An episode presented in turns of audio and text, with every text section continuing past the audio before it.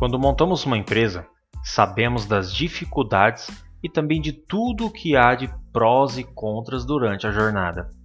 Mas e quando você se pega em meio a uma mudança radical, como nos dias de hoje? O que fazer?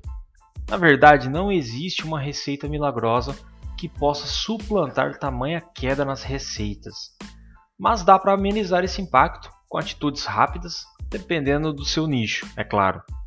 E aqui estamos falando de produtos que possam ser transportados, então pense aí na maneira com que seu produto se encaixe nessa nova rotina.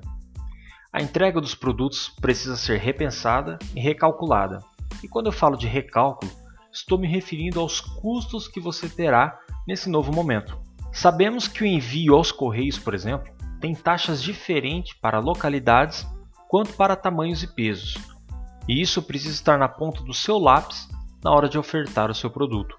Agora, se o seu comércio for local, existem aí os aplicativos que vão suprir com certeza essa demanda, cobrando de você pequenas taxas. Claro, dependendo também do seu nicho aí. Se você já preparou esse cenário e está apto ao seu novo sistema de negócio, você pode começar a anunciar avisando a sua audiência que os produtos continuarão a ser entregues.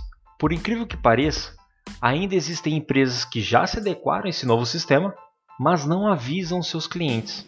É necessário que você avise, publique em todas as redes sociais, caso você tenha, todos os dias o seu novo jeito de entrega. Ah, e aqui também vai uma ressalva. Você precisa mostrar o que você vende, o que você oferece em meio ao digital. As possibilidades desse novo modelo podem ser muito valiosas e, é claro, te abrirá um novo perfil de cliente. A sacada é se reinventar.